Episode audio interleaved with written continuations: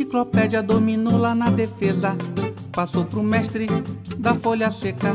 Deu de bandeja para o canhota. Que bem lançou para o tostão. O maratona quis pôr a mão. Mas o vavá deu um lençol. Veio o capita, botou moral. É oração do futebol. Bola no fundo, dribou mané. Bola na rede, gol do Pelé. Bola no fundo, dribou mané. Bola na rede, gol do Pelé. Olá, você ouve o Camisa 8, eu sou Cláudio Tadashi Oshiro e tem ao meu lado meu camarada Felipe Corvino. E aí, Felipe? E aí, rapaziada, tudo bom? Como é que vai? E também entre nós, um terceiro elemento que gravou essa entrevista com a gente, que é o Gustavo Alves, tal qual o Corvino, historiador e vascaíno. Tudo certo, Gustavo? Como é a sua primeira vez, então aproveita para dizer pra gente quem você é. Fala Tadashi, fala Corvino. Bom dia, boa tarde, boa noite para quem está aí ouvindo esse episódio do Camisa 8. É, primeiro quero agradecer aí a oportunidade né, de participar do podcast, do convite, do, desse episódio. Né? Fiquei muito feliz, foi uma entrevista bem bacana. É, bom, eu sou Gustavo Alves, sou historiador formado pela UF. Tenho umas pesquisas que estão distantes do futebol, né? Meu trabalho está distante do futebol, é sobre é sobre objetos afro-brasileiros em museus. Mas eu sou um vascaíno convicto é... e tenho essa parceria já aí com o Corvino já de muito tempo, né? Moramos juntos, sou amigo do Corvino de longa data. Sou de arquibancada, frequento o Vasco já desde os desde que eu nasci, sou sócio do Vasco há muitos anos, participei de torcida organizada. Hoje estou um pouco afastado, mas continuo ali de olho na arquibancada, que é um setor muito importante para o futebol e estamos aí. Vambora. E hoje nós conversamos com o João Malaya, que é historiador e professor da UFSM. Sobre o que nós ouvimos o professor João Malaya, hein, Felipe? Bom, o, o doutorado, a tese de doutorado do João, né, se refere à Revolução Vascaína. E para a gente chegar na Revolução Vascaína, nosso papo passou por, pelo panorama socioeconômico do Rio de Janeiro, pouco antes da proclamação da República, até os primeiros anos da década de 30 do século XX. E a partir da análise socioeconômica e cultural do Rio de Janeiro, a gente compreendeu a importância do Vasco ter essa bandeira, levantar essa bandeira antirracista, essa bandeira anti-segregação. Que o Vasco, ele, o futebol do Vasco, o futebol em si serve como fio condutor para a gente falar sobre política, né? E a socioeconomia da época, para desvendar como que a ruptura se estruturou, analisando a evolução do futebol nesses primeiros anos, né? Em suas práticas políticas, a gente montou o cenário e que o Vasco entra como protagonista na prática da inclusão, de fato, dos jogadores, né, das pessoas da sociedade, contraponto de elite que pregavam a segregação e afastamento dessas pessoas, não só da prática do futebol, como na prática política também, dentro dos clubes da cidade. Que o futebol ele é microcosmo da sociedade, né? Se você entende o futebol, você entende a sociedade que se vive. Se você entende a sociedade que se vive, se entende futebol. E a gente passeou por esse, por esse campo inteiro da história, do futebol, e, e, fez uma tabelinha com o João, com o Gustavo com o Tadashi aqui nesse programa. Lembrando que o Camisa 8 está em todos os aplicativos para podcast, assim como nos aplicativos de música como Spotify. Basta procurar por Camisa 8 que você nos encontra. De um tempo para cá eu venho disponibilizando os episódios no YouTube e, particularmente falando, não é uma plataforma boa para ouvir podcast, principalmente no celular. Então, os aplicativos para podcast ou mesmo o Spotify, além de notificar de forma mais eficiente, ele permite que você nos ouça enquanto utiliza outros aplicativos no celular. Mas é só uma dica porque os episódios continuarão no YouTube. Qualquer dúvida, crítica ou sugestão, fale conosco pelo Twitter, camisa 8, tudo por extenso. Falou!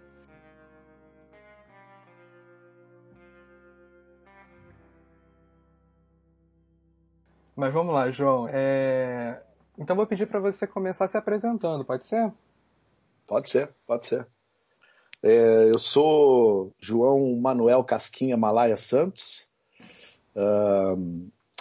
Atualmente eu sou professor da, do Departamento de História da Universidade Federal de Santa Maria, do programa de pós-graduação em História também, da mesma universidade.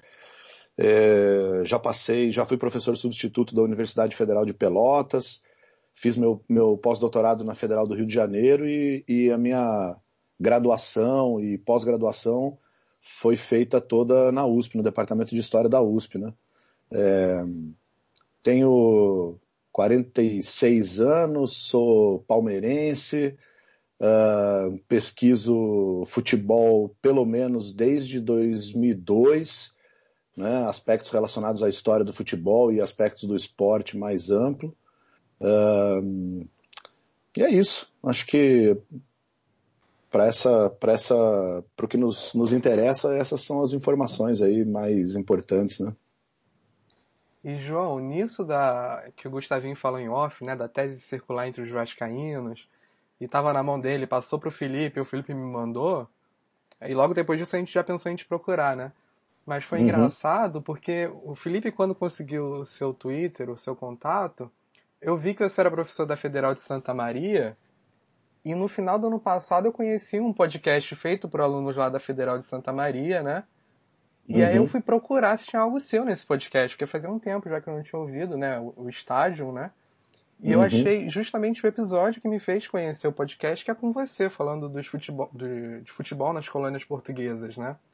Uhum. E eu fiquei maluco com aquela história na época. Eu mandei pro Felipe depois, é, você encontrando os registros do seu pai no jornal, a história do amigo Sim. dele, acho que era o Poeira, que resolveu ficar na cidade. Isso, A isso. questão do Eusébio, enfim, aquele programa é, incrível, né? Porque é uma hora, mas tem tanta coisa e tá muito completo. Eu vou até deixar o link aqui depois para quem quiser ouvir. Mas fica registrada essa coincidência aí. Manda um abraço lá pra turma de Santa Maria também, tá? É, o, o, o podcast, na verdade, é o Estádio é o grupo de pesquisa que eu coordeno, né? Então, a gente montou um projeto lá, a gente tem a rádio lá da, da a UniFM e a Rádio 800 AM, são as duas estações de rádio da, da Federal de Santa Maria. E aí a gente fez esse projeto para tocar os programas tanto na, na Federal de Santa na, nas rádios, né? E depois eles darem os áudios para a gente, para a gente fazer o, o, o, podcast, subir nessas plataformas de podcast, né? E é bem legal, cara. Ele está um pouco parado esse podcast agora por conta dessas questões da pandemia, né? Mas esse estudo aí que eu fiz sobre África, é, e aliás continuo fazendo, né? Agora eu ainda estou ainda com outros, pelo menos dois projetos que eu estou fazendo. Passei minhas férias agora de Portugal, em Portugal, né? Fiquei um mês basicamente enfiado de novo na hemeroteca, pesquisando jornais de Angola, pesquisando jornais de Moçambique, de, de Portugal também, né? É, é um, é um é bem, bem emotivo para mim trabalhar com esse período, porque vez ou outra esbarro com meu pai, esbarro com os amigos do meu pai no jornal, né? Então, mas tô, tô enfrentando o desafio, tô, tô gostando bastante. É, que bom que você que você gostou. Ele tem o, o artigo publicado na Estudos Históricos também, que creio eu, cara, que em termos de artigos assim que eu mandei para a revista, pelo menos na minha opinião, é o, é o trabalho que eu mais posso te dizer que eu mais uh, gostei de fazer e é o que eu acho que eu mais contribuí até hoje, tanto em termos metodológicos quanto em termos de uh, contribuição de análise histórica mesmo. Eu fiquei bem feliz com esse, com esse artigo. Legal, eu vou deixar então todos os links aí, aí fica mais fácil para todo mundo procurar depois, né? É, vamos entrar então direto no tema aqui. É, o futebol ele, ele é introduzido no, no Brasil no final do século XIX, em um contexto social pós-abolição da escravatura, né, pela mão e pelos pés dos ingleses, e praticar o esporte nesse período ele era um privilégio da elite. Eu queria que você falasse um pouquinho mais desse contexto social em que o futebol surge enquanto uma prática esportiva na cidade, né, a formação desses primeiros clubes e as barreiras socioeconômicas, raciais impostas para os membros desses clubes e porque eu também acho que a compreensão desse cenário é, ela explica muito do que a gente vai falar né, da ascensão do Vasco mais à frente. É, o, o a, os esportes ali, quando começam a, a ser um pouco mais institucionalizados no Rio de Janeiro, né? é a partir ali da, do final da primeira metade do século XIX e, é por meio do turf, né, das corridas de cavalo. Uh, o futebol ele entra um pouco mais tarde nessa história, né? É, eu não creio que não vale a pena a gente entrar muito nos méritos, né, da, da entrada do futebol e da participação dos clubes, da, da, da elite, mas acho que vale a pena problematizar algumas questões em relação a esse surgimento do futebol é, uma leitura obrigatória é, é, o trabalho do professor Gil, é, Gilmar Mascarenhas, né, que infelizmente nos, nos deixou o ano passado num, num, acidente é, de trânsito né, prematuro, nos deixou, mas deixou uma significativa obra. Então ele tem Entradas e Bandeiras do Futebol Brasileiro, onde ele vai problematizando essas, essas uh, possíveis entradas que, que aconteceram do, do futebol no Brasil, uh, colocando inclusive um peso grande aqui na, nas práticas que eram feitas aqui no, no sul, né, a partir da região da fronteira, uh, inclusive aqui em Santa Maria, né, com o Colégio Marista sendo identificado como um dos primeiros também a praticar futebol no Brasil. Né. fato é que no final do 19 a gente começa a ter uma institucionalização dessas práticas de futebol dentro dos clubes, uh, dos primeiros clubes que se formaram na cidade, que eram clubes uh, voltados, clubes de esporte, né? A maior parte deles voltado para a elite, apesar da gente já ter o aparecimento de alguns clubes uh, nas regiões do subúrbio, né? Não necessariamente que o subúrbio carioca seja povoado por, apenas por pessoas po pobres, né? muito pelo contrário, o subúrbio tem bastante gente com dinheiro. É, mas você tem algumas, algumas uh, organizações esportivas mais populares, digamos assim, né? Uh, o, que, o que acontece ali, né, para a gente escrever a história do futebol no Brasil e principalmente no Rio de Janeiro, é, os historiadores, as historiadoras uh, ficam reféns muito de um tipo de fonte que é a fonte impressa, né? São os jornais periódicos. Então, esses jornais periódicos, eles dialogam com uh, um grupo social, que é um grupo social que tem acesso, por exemplo, a comprar esses jornais periódicos, né? Então, não vale muito a pena o jornal ficar fazendo grandes referências a um clube formado por é, pessoas das camadas mais pobres, que não vão ter, por exemplo, acesso ao jornal, que não vão querer nem comprar o jornal. Então, vejo também que há uma estratégia, né? A imprensa esportiva também surge como uma estratégia para vender jornal. Então, nesse primeiro momento ali em que você tem as primeiras notícias dos primeiros jogos na cidade, é muito natural que a imprensa é, fale de jogos desses grupos que são grupos mais abastados, que têm nomes mais famosos, que provavelmente vão chamar mais atenção de um público que é leitor e que ainda é relativamente pequeno no Rio, né? Uh, então, é, um dos primeiros trabalhos que a gente tem que fazer é matizar muito essa, essa questão né, do, do futebol ter surgido nos clubes da elite, e aí, sabe, tem muitos autores que fazem isso. O próprio Mário Filho vai um pouco nessa linha, que parece que os clubes populares, eles basicamente imitam né, o que os clubes da elite fa é, fazem. De certa forma, sim, se inspiram nos seus estatutos, né, porque é, o estatuto precisa ser legalizado na polícia, principalmente a partir de 1893. Né? Então, se você tem uma associação esportiva, você tem que é, legalizar essa associação. É, para fazer isso, você podia fazer ou na delegacia de polícia, ou você podia ser igual o Fluminense e ter dinheiro suficiente para publicar no diário oficial. Uh, a maior parte dos clubes ia na delegacia da polícia, pagava um selo e o policial via lá o, o, quem eram os sócios e tal, né? Então, uh, você tem, para institucionalizar isso, ou seja, para você legalizar o teu clube, você tem que ter um estatuto. Então você vai se inspirar em outros estatutos, né? principalmente se você é um clube popular, tem poucas pessoas que têm acesso à escrita, à leitura. Muitas vezes pagavam para uma pessoa escrever o estatuto e a pessoa vai se inspirar em outros estatutos. Então, isso é uma coisa, né? Agora, uh, entender que esses clubes populares também têm uma lógica própria, né? dialogam de maneira própria. E isso tanto uh, acontece, né? É, que os clubes eles vão se organizando justamente como você falou aí por meio dessas barreiras socioeconômicas. Então os clubes maiores eles criam uh, nos seus estatutos é, impedimentos que as classes populares façam parte. Então, por exemplo, joia, né? A joia era um valor que se pagava para fazer parte do clube, para você entrar no clube. E a joia geralmente era muito alta, né? Aí você tem depois a mensalidade do clube, que você tem que pagar todo mês. Então as mensalidades dos clubes maiores no Rio de Janeiro eram muito altas. E aí depois você tinha as tais barreiras sociais, né? Então o clube, por exemplo, o Fluminense. Imagina que eu chego lá, eu tenho dinheiro para me associar no Fluminense, eu chego na secretaria e falo, quero ser sócio do Fluminense, está aqui o dinheiro da joia, minha primeira mensalidade. O cara vai me dizer, não, não, o senhor só pode ser sócio do Fluminense se o senhor for indicado por outro sócio e o seu nome vai ser levado à Assembleia de Sócios e a Assembleia vai ter que aprovar se o senhor vai ser sócio ou não. Então, é, não adianta muito, né? Você, sei lá, querer chegar lá com. Mesmo que você tivesse a indicação, se você chegar lá com essa indicação e os outros sócios olharem para você e disserem: não, eu não, não concordo muito com a associação desse indivíduo, vamos votar, perdeu a votação, não vira sócio, né?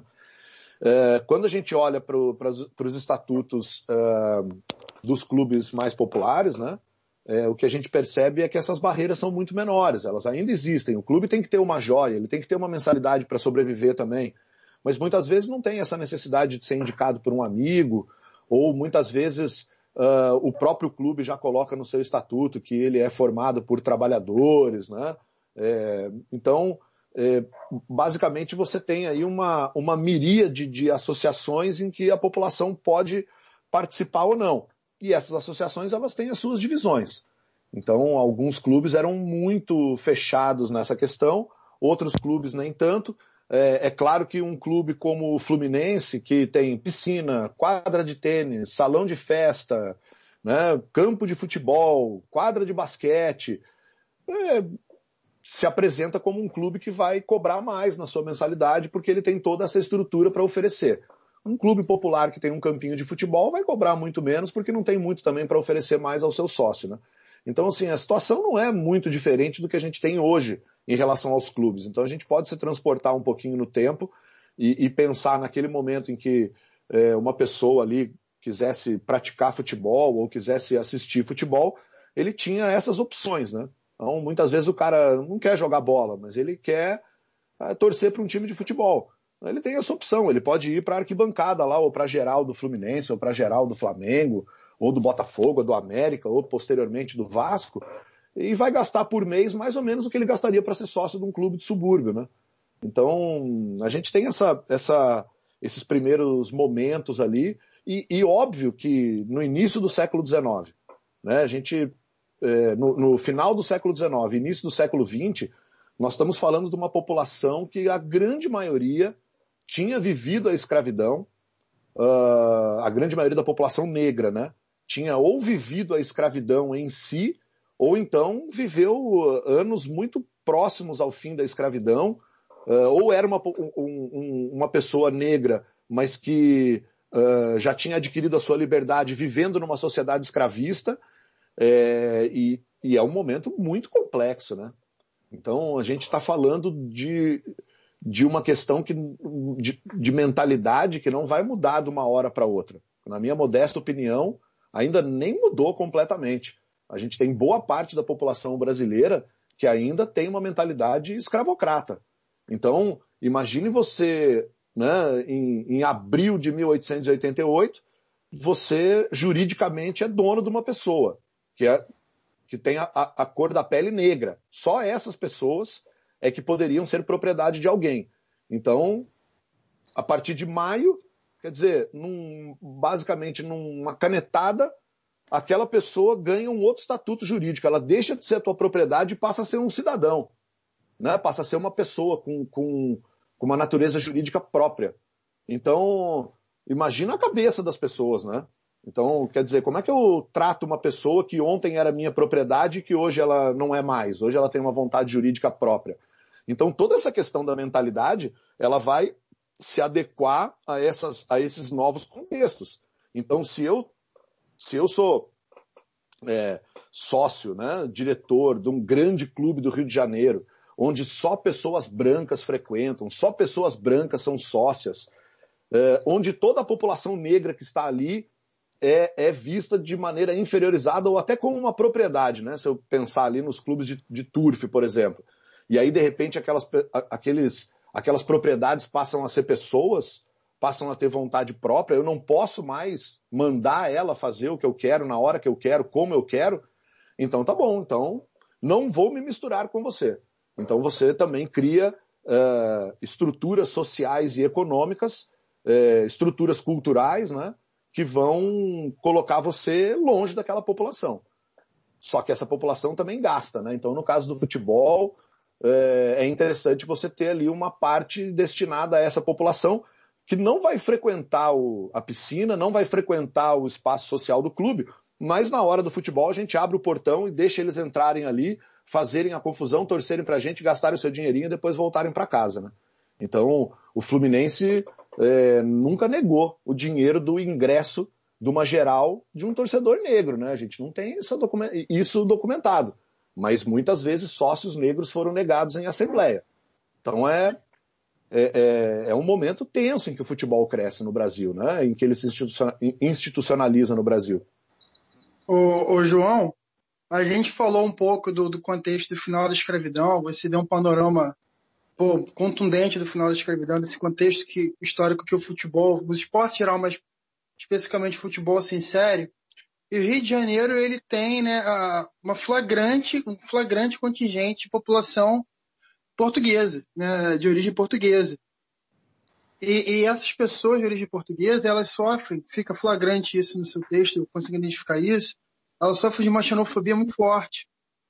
Elas têm, assim, elas são vistas como uma, uma espécie de herança colonial, com áreas de atraso, e o Rio de Janeiro estava buscando o lance de, de, ser uma cidade civilizada, né? De, de buscava ser o Paris, o Paris dos trópicos, aquela, aquele chavão, aquela coisa toda. E o futebol, ela, ele emula muito os comportamentos sociais, o microcosmo das práticas sociais, como a gente disse anteriormente. É, é, tem como você traçar um paralelo entre as dificuldades da vida urbana, a dificuldade de regressar e fazer parte do, do como sócio de clube, além dessas, dessas barreiras que você, que você falou, socioeconômica, tem como você dar uma atração paralela para essa, essa comunidade lusitana portuguesa que sofre xenofobia aqui no Rio de Janeiro também? É, é, isso, isso é uma das coisas interessantes assim ali que eu levanto no trabalho, né? Porque eu, eu não fui, obviamente, o primeiro a levantar é, essas questões aí de xenofobia é, em relação à comunidade portuguesa. A gente tem vários estudos que falam sobre isso, né, que, que analisam isso, é, e algumas estatísticas que são bem uh, interessantes em relação à comunidade portuguesa no Rio de Janeiro e para a gente entender uh, o tamanho dessa comunidade. Né? Então, algumas estatísticas ali do início do século XX falam que uh, um em cada três eh, habitantes do Rio de Janeiro ou era português, ou era filho de português, ou era neto de português. Ou seja, ali um terço, então, da população, de alguma forma, está ligada à comunidade imigrante portuguesa. Né? Então, são muitos portugueses, e nós temos, sim, né, uma xenofobia muito é, aguçada. Obviamente, isso, a mim, particularmente, me chamou bastante atenção, porque como eu sou português, né, eu tenho nacionalidade brasileira, mas eu nasci em Angola, enquanto Angola era uma colônia portuguesa. É, a minha vida inteira, quando me perguntaram onde eu nasci, né, e é, isso sempre foi uma questão bem complicada da minha identidade pessoal, né. Ah, onde você nasceu? Eu falo, ah, nasci em Luanda. Então a primeira coisa que eu tinha que responder era o que era Luanda, para 98% das pessoas que perguntam, né? Luanda é de Angola. Ah, então você é angolano. Aí eu tinha que responder que eu não era angolano, que eu era português, porque Angola foi, então era uma, uma aula de geopolítica histórica, né? Cada vez que perguntavam onde é que eu nasci. É, e quando eu efetivamente falava, não, mas a minha nacionalidade é portuguesa, é, 85, 90% das vezes eu, eu é, fui. A, a, resposta a isso foi uma piada, né? Ah, você conhece a piada do português, o português que isso, o português que aquilo. Isso desde muito novo, né? Então, é, o que, o que para algumas pessoas pode parecer, ah, é só uma piada e tal, faz piada de tanta coisa. Para quem é português, né? Para quem passou a vida inteira ouvindo piada de português, isso não tem a menor graça, né, cara? Basicamente. Então, assim, quando eu comecei a ver um pouco da raiz desse problema, falando aí meio como historiador, né? É, inspirado no Sérgio Buarque de Holanda, né? estão vendo a raiz ali dessas questões da xenofobia com os portugueses, eu fiquei extremamente assustado, né? Tem jornais no Rio de Janeiro em que se noticia é, a morte de um português atropelado por um bonde, em que basicamente os caras ficam falando que o bonde está bem, o bonde vai circular no outro dia, tal, né? E aí na última linha ele escreve: o português morreu, ainda bem, né? Então uh, era uma xenofobia muito forte. E aí o que acontece? É, é natural que esses grupos de imigrantes tenham a tendência a formar uh, grupos uh, culturais, né, uh, ligados por esse laço da, da nacionalidade ou da, da, do fato de pertencerem a uma comunidade portuguesa, né? Então, se a gente olha pelo Rio de Janeiro, a quantidade de associações portuguesas que tem no Rio de Janeiro, eu que morei uns 10 anos ali no Cosme Velho, passava todo dia ali na frente daquela sociedade do Minho que tem ali, né? Fui ali comer bacalhau várias vezes, fui ali na festa portuguesa comer caldo verde. É, são coisas que se eu quiser fazer aqui no Rio Grande do Sul, e olha que aqui tem bastante colônia portuguesa, né? Mas é bem difícil.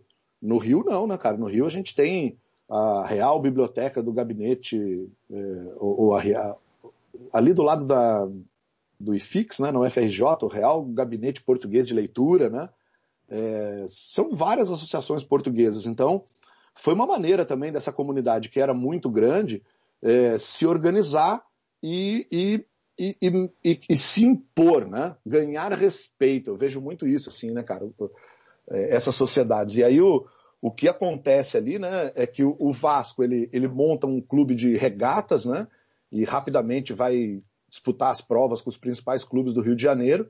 E depois, quando começa a ver que o futebol dá essa possibilidade, também passa a investir no futebol. Né? Então, uh, essa dificuldade da comunidade portuguesa no, no Rio de Janeiro, né, de, é, talvez tenha sido um dos fatores mais importantes nessa propulsão né, de, de, de, formação de associações é, e de algumas associações terem essa. Uh, não é bem uma necessidade, mas é quase isso, né? De, de se colocar na sociedade e dizer: olha só, nós somos aqui da comunidade portuguesa, mas, cara, vocês vão ter que engolir a gente, vocês vão ter que aguentar a gente. É uma situação muito parecida com o que acontece com o Palestra Itália em São Paulo. Os italianos sofriam bastante xenofobia também, e o Palestra Itália vem com essa, com, com essa característica também de ser um clube do, da maior comunidade de imigrantes da cidade, uh, dos imigrantes que mais sofriam uh, xenofobia, né? E aí é bem interessante, assim, porque isso aparece tanto na imprensa do Rio quanto em São Paulo. É, muito cedo se fala da torcida dos dois clubes. Como a torcida dos dois clubes faz uma algazarra que é inacreditável. E aí eles falam, tá, tudo bem, né? A, a, despeito desses fatos desagradáveis, o jogo correu bem, as famílias gostaram e tal. Mas invariavelmente você tem isso tanto nas torcidas do Palestra Itália quanto do Vasco, né? Então, uh, e, e, eu, infelizmente, eu não tenho como responder a isso e acho que a gente dificilmente um dia vai ter como responder, porque uma das coisas que eu tenho mais curiosidade de saber é justamente que grupos sociais configuravam a arquibancada e a geral do Vasco da Gama. Era né? essa minha pergunta posterior, inclusive. É, esse é o, esse é o, acho que é o grande enigma em que eu gostaria de saber se ali naquele espaço essa comunidade portuguesa que, que, sofria tanta xenofobia se uniu de certa forma a uma comunidade negra que também sofria, né? Sofria talvez muito mais, né? Provavelmente muito mais do que a comunidade portuguesa, mas que pode ser, né? Que, na, que encontraram naquele espaço ali da geral pagando 500 réis, né, cara? Que basicamente era um litro de leite uh, ah, para festejar e para fazer algazarra ali pelo Vasco da Gama, né? É, não sei, mas é uma das coisas que eu mais gostaria de saber. Então, João, eu queria justamente te perguntar isso, assim, né? É, na verdade, não é exatamente isso, né? É, quem, qual é o perfil dos primeiros torcedores do Vasco, mas assim, você, você coloca na, na, no trabalho de que o Vasco já está levando muitas pessoas ali, né, durante, é, durante os anos 20, né, e depois continua cada vez mais levando pessoas, inclusive ajudando na renda de, né, é, na renda de, de, de, outros clubes, né, quando vão jogar contra. E assim, o Vasco ele surge ali na, basicamente na região portuária do Rio de Janeiro, né, é, joga no estádio do Fluminense de vez em quando, depois vai jogar no estádio é, qual é o nome da rua que agora eu esqueci? Campos Salles, não, é... Uh, do é, Moraes e Silva, do Moraes, primeiro campo do Vasco? Moraes e Silva. Isso. Moraes e Silva, perdão. É, e é, uma, é essa, essa região central do Rio de Janeiro. E hoje a gente tem uma torcida do Vasco, é, 100 anos depois, quase, a gente tem uma torcida do Vasco que está muito presente na zona norte do Rio de Janeiro, né, na zona oeste também, e quando a gente sai do, do Rio de Janeiro, é, é uma torcida que está muito presente nas camadas populares de cada, de cada, de cada cidade, assim, né? Eu, pelo menos, eu não vi, por exemplo, eu tive no Recife ano passado e eu não vi camisa do Vasco na praia de Boa Viagem, mas em compensação, quando eu estava na Casa Amarela, um bairro da periferia do Recife, eu vi duas, três camisas do Vasco. Né? E aqui no Rio de Janeiro é basicamente a mesma coisa. A gente está na Zona Sul, está em Ipanema, a gente vê mais camisas do Fluminense do Botafogo, do Flamengo aqui, e eu moro na Vila da Penha, por exemplo, na zona norte do Rio, eu vejo muita camisa do Vasco. E, inclusive, esse bairro aqui, essa região Penha, essa região da Leopoldina, Vila da Penha, é uma região que tem muitas casas portuguesas. Então, o, que o, que, o meu questionamento para você vai muito nesse sentido. Como é que se dá, então, essa, essa, essa, esse movimento de torcedores do Vasco? Não exatamente o perfil, sabe? Mas como que se dá esse movimento? Porque assim, você está falando na, no teu trabalho que tem uma circulação no Rio de Janeiro dos trens, né? Dos bondes, que as pessoas conseguem pegar o bonde e partir para o estádio do Fluminense, partir com duas horas de, de, de, de viagem, mas conseguem para o estádio do Bangu. E o Vasco está ali na região central, mas a sua torcida acaba sendo mais pressionada, não sei se é pressionada exatamente a palavra, mas acaba fazendo esse movimento de vir para a Zona Norte, de vir para a Zona Oeste. Como é que você pensa isso? Assim? Como é que você olha esse movimento? É, essa é uma das coisas que me chamava a atenção no Rio. Né? Eu morei. Uh, basicamente, eu morei 10 anos no Rio. Né? Então, o meu, e eu morei ali onde era a casa da mãe do meu filho, né? o apartamento dela, ali no Cosme Velho. Uhum. E, e, o que me chamava a atenção é o seguinte, né? Eu coloquei o meu filho numa escolinha ali, pequenininho, depois ele foi estudar, agora ele está no terceiro ano do ensino médio, mas ele estudou, depois de sair dessa escolinha pequena, ele foi ali para o Colégio São Vicente, né? Então, o que que... eu sempre me chamava a atenção o seguinte, né? Vamos para a festa dos amiguinhos e tal, né? Aí tinha festa de futebol. Beleza, cara. Meu filho, ele, é, democraticamente, ele foi obrigado a ser palmeirense né? Então, é, ele hoje é, cara, meu parceiraço aí, cara, um palmeirense de sotaque carioca, cara, que é muito engraçado, né, cara? Você pergunta para ele que time você torce, ele Palmeiras, né? Então, e o, e o moleque adora, vai no estádio comigo, e eu falo para ele, às vezes, eu, né, agora que teve, aguçou muito essa rivalidade Flamengo e Palmeiras, é, quando o Flamengo atropelou o Palmeiras, tal, eu, eu ligo para ele e falo, filho, desculpa, cara, Desculpa ter feito isso com você, cara. Você vai pro colégio amanhã com os flamenguistas, cara. Você tá ferrado e tal. Ele, não, cara, deixa pra lá que eu me viro, cara. Fica tranquilo. E ele. Aí, o, o que que acontecia, cara? Nessas festinhas aí dos amiguinhos, que basicamente eram todas na Zona Sul, né? Uh, o meu filho ia de palmeirense e se ele tivesse algum amigo vascaíno, era, era cara, era para valorizar, porque não tinha molecada vascaína. Pois então, é. Tem moleque com a camisa do Botafogo, do Fluminense, a rodo, do Flamengo eu não preciso nem falar, né, cara? Porque no Flamengo você olha pro lado no esgoto, sai 500 flamenguistas, né? Então, num, num, cara, sempre tinha flamenguista, mas vascaíno era muito difícil. E isso foi me chamando a atenção como pesquisador, como observador do futebol, né?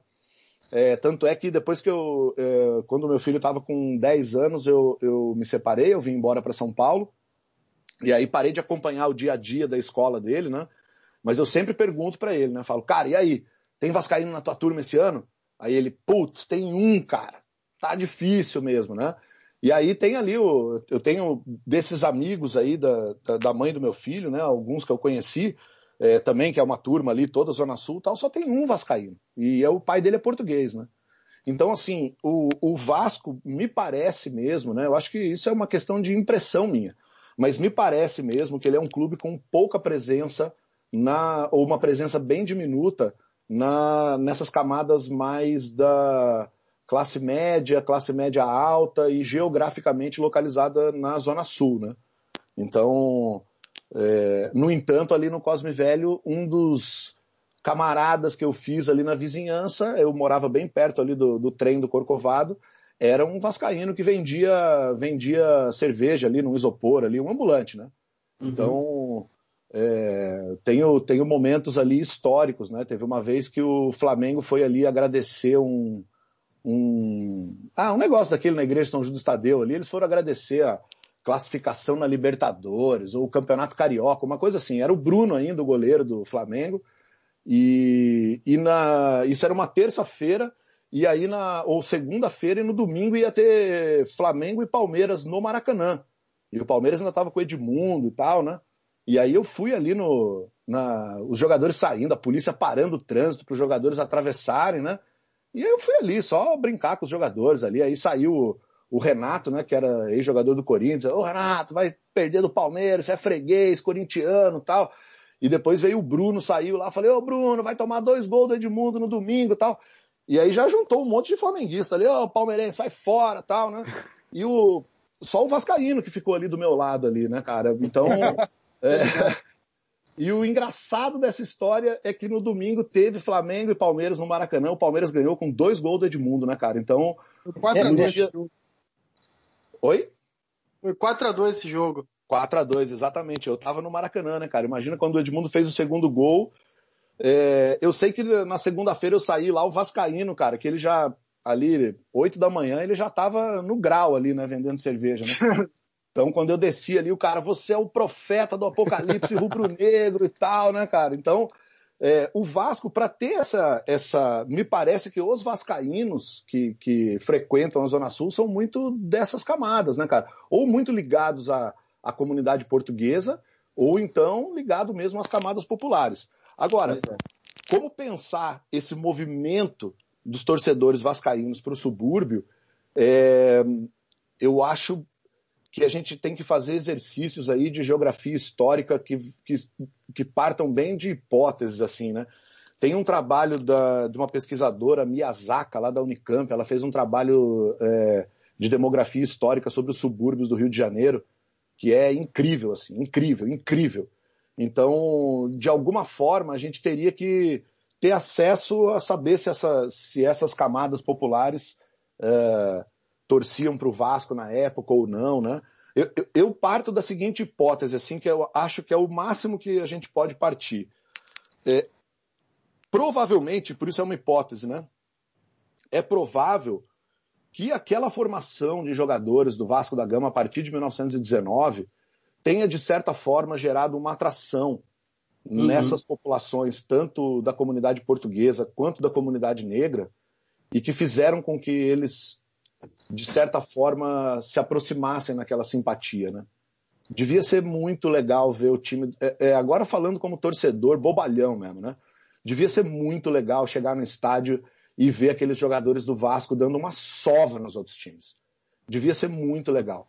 Um time como o Fluminense, cara. O Nelson, o Nelson não, o Marcos Carneiro de Mendonça, cara, um baita de um racista, defendendo o gol ali, todo, né?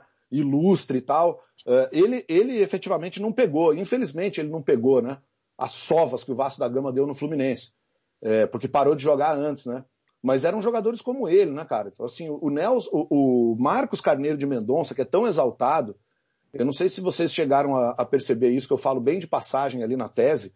Tem uma entrevista que ele deu para o professor José Sebastião Vitter, da USP, que está no Museu da Imagem do Som, em São Paulo, é, em que ele, ele pedem o, o, professor Vitor pede para ele elencar os maiores jogadores que ele jogou na história e tal. E, cara, esse cara foi campeão sul-americano em 1919 com o Brasil com um gol do Friedenreich. E ele nem falou o nome do Friedenreich. Então, assim, o que, que se passa na cabeça de um, de um, cara que é goleiro, que o maior título que ele tem né, na vida foi ganho com um gol de um jogador negro e ele não fala o nome desse jogador para dizer os maiores jogadores da história. Qualquer, se você perguntar para um moleque de 10 anos de idade que gosta de futebol, ele sabe quem foi o Friedenreich e vai citar o Friedenreich como um dos maiores artilheiros da história do Brasil. Então, esse tipo de pessoa é que jogava contra aqueles jogadores do Vasco. Então, assim, quem olha aquela foto as fotos da escalação do Vasco, ver o tamanho do bolão, aquele negão, velho, que jogava muita bola, pelo que diziam, né? Marcava muito, jogava muito, metia gol. É, devia ser lindo, cara, ver aquele negão daquele tamanho jogando com uma toquinha e metendo o pé naqueles racistas, cara. Então, é, isso deve, deve, de alguma forma, se eu que sou torcedor hoje, lendo no jornal, eu já fico com vontade de estar naquela arquibancada junto com a torcida do Vasco, e nem vascaíno sou, eu fico imaginando eu vivendo aquilo naquele momento, né? Porque o torcedor, ele é torcedor, ele sempre foi torcedor, ele sempre é, esteve nas arquibancadas se manifestando de maneira efusiva, é, comemorando, xingando, chorando, ou seja, se envolvendo com, aquela, com aquele fenômeno social. Então, ver aquele tipo de embate ali deve ter marcado muito boa parte da população, e essa população foi, à medida em que ela foi também ocupando os subúrbios da cidade do Rio de Janeiro, à medida que ela foi ocupando é, Irajá, Campo Grande, né, é, essa, essas regiões que, que rapidamente se tornaram densamente povoadas ali na década de 20, com certeza, acredito eu, elas levaram também essa paixão desse clube que, que, que de certa forma, se, se apresentava com jogadores das camadas populares, né? sejam eles brancos ou negros, a maioria deles pinçada a dedo nos subúrbios do, do Rio de Janeiro, né? treinadas insistentemente pelo senhor Ramon Plateiro, e que, cara, jogavam muita bola. Então, é, é, imagino eu que deve ter tido um pouco essa, essa identificação naquele momento, e à medida que o Rio cresceu também para os subúrbios, ele levou um pouco dessa paixão é, dessas camadas populares para os subúrbios, né? Sim, e ainda tem as casas portuguesas, né? Aqui, na, aqui no meu bairro tem uma, uma, uma associação portuguesa, que é a Casa de Viseu, que durante a gestão do Roberto Dinamite é, vendeu ingresso, né? Foi ponto de venda de ingresso. E tem as casas portuguesas de Tijuca, daquela região ali do Rio Comprido, enfim. Então acho que essa, essa é uma boa hipótese mesmo. É, é essa, uh, o subúrbio do Rio de Janeiro teve muitas associações portuguesas mesmo, algumas delas inclusive esportivas, né? Uhum. Então, como os portugueses, eh, o professor Flávio de Campos, que é professor da USP, é coordenador do, do Ludens, né, que é o grupo de pesquisa lá de, de futebol e práticas lúdicas, é, o professor Flávio, ele na aula, ele fala isso, claro que ele fala em tom de, de brincadeira, puxando a sardinha para o lado dele, porque ele é palmeirense também, doente, né? É, mas ele, ele é uma brincadeira que, se você for pensar bem, ela tem um fundo para você pensar, né? É, sempre na aula surgia aquela coisa, ah, o time do povo, o time do Corinthians, o time do povo e tal.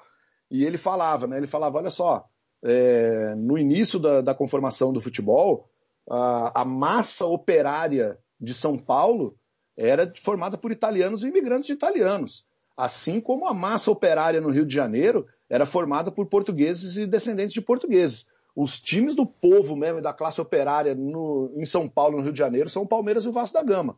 E aí ficava aquela coisa, ah, lá e tal, tá torcendo a história. Cara, sim e não, né? Porque efetivamente boa parte da classe operária em São Paulo era formada por italianos e imigrantes italianos, esses, essa galerinha torcia para Palestra Itália, Assim como no Rio de Janeiro, boa parte da classe operária era formada por portugueses e, e descendentes, né? Então, é, tem certa lógica isso. Esses clubes são uhum. clubes de origem popular. Claro que eles tiveram magnatas na sua direção, como todos os outros clubes. Ou alguém é. duvida que o Flamengo teve magnatas na sua direção e o Corinthians teve magnatas na sua direção, né? Então, é, essa questão de ser o clube do povo na minha opinião, é muito mais uma estratégia de memória organizacional, né, de você se apresentar isso e colar a tua imagem. É, isso, é uma, né? isso é uma certa, vamos colocar entre aspas, aí, uma certa moda dos sim, últimos sim. anos. Porque há 30 anos, 40 anos, o legal era dizer que você era do time da elite. Né? Então, e, e, os outros eram favelados. Quantas vezes a gente foi no estádio e a gente cantou ela, ela, ela, silêncio na favela para os torcedores do Flamengo e do Corinthians, né? É, até o momento que você passa a ter uma valorização dessa cultura popular e passa a ser legal o seu time da favela, o time do povo, né? E aí essa galera começa a trabalhar também o seu passado para dizer, olha, veja como nós somos populares. Agora, pensando ali no surgimento ali do futebol, é, tanto é que o Vasco é um clube de massa. Como é que um clube de, de uma comunidade é, de imigrantes pode se tornar um clube de massa? Como é que o Palmeiras um clube de imigrantes pôde se tornar um clube de massa. Em algum momento ele dialogou com essas massas de alguma forma. A hipótese que a gente coloca é, esse, é que esse diálogo foi feito logo no início das suas histórias, é, muito pela relação que existia desses clubes com uma comunidade de imigrantes, que era uma comunidade formada aí por classe operária, né? É, você falou aqui que a torcida do Vasco, né, ela, ela tem, foi afastada da, da, da zona central do, do, do, Rio de Janeiro. Foi afastada por quê? Porque, basicamente, quando a, o Rio de Janeiro teve a reforma urbana, os moradores eles foram marginalizados, correto? Sim. E o Vasco, ele, ele, ele. O futebol do Vasco é de 1915, o Vasco já é de 1898. É outro, é outro contexto. E o Vasco, quando você fala que o Vasco é o time do povo e o Palmeiras é, é também em São Paulo fazendo esse paralelo, isso me causou muita curiosidade quando é, você fez esse, essa, essa, comparação, porque o Vasco ele teve que galgar, né, a, a, teve que batalhar o posicionamento dele é, na primeira divisão durante muito tempo. Ele começou realmente de baixo, né? Foi, foi uma batalha árdua de chegar até lá. Você pode contar um pouquinho dessa história do, do, do Vasco, desde a fundação até pelo menos ali ele conseguir chegar no, no, no, no padrão de excelência para poder disputar com, com, com as grandes equipes e tal, porque isso me parece muito, muito curioso, porque a gente fala, né, que os times da elite, Botafogo, Flamengo, Fluminense e América, né, que é o, como está no teu texto, são os times principais de elite, e como que o Vasco ele consegue, é, é, ao longo do tempo, se, se equipar e se e disputar de igual para igual com essa rapaziada, né, com esses times. Qual que era a grande diferença entre o Vasco e eles, e como que o Vasco consegue galgar essas posições? Dá uma, faz um panorama desse pra gente rapidinho, por favor. É, o, o Vasco, ele monta o seu departamento de futebol tardiamente, né? Se eu não me engano, é no, no, ainda em 1915, ele monta o departamento de futebol. Me parece que, pelo, pela documentação que eu vi, era muito aquela coisa, ah, o futebol tem se tornado o principal esporte da, da capital e o Vasco da Gama não vai deixar de também se dedicar isso e oferecer isso aos seus sócios, né? E aí montam um time de futebol para e se inscrevem lá para jogar o Campeonato Carioca, terceira divisão, né? Campeonato Carioca mesmo, né? O Campeonato Citadino. Uh, e aí o engraçado assim, né, cara? Tô aí com dois vascaínos fanáticos, né?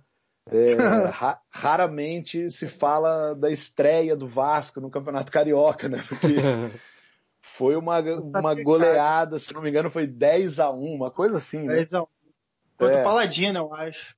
É, foi, foi isso, cara. Terceira divisão do Carioca, o Vasco, cara, deve ter montado um time daqueles assim. Vai, pessoal, chama os tosse aí, vamos jogar, né?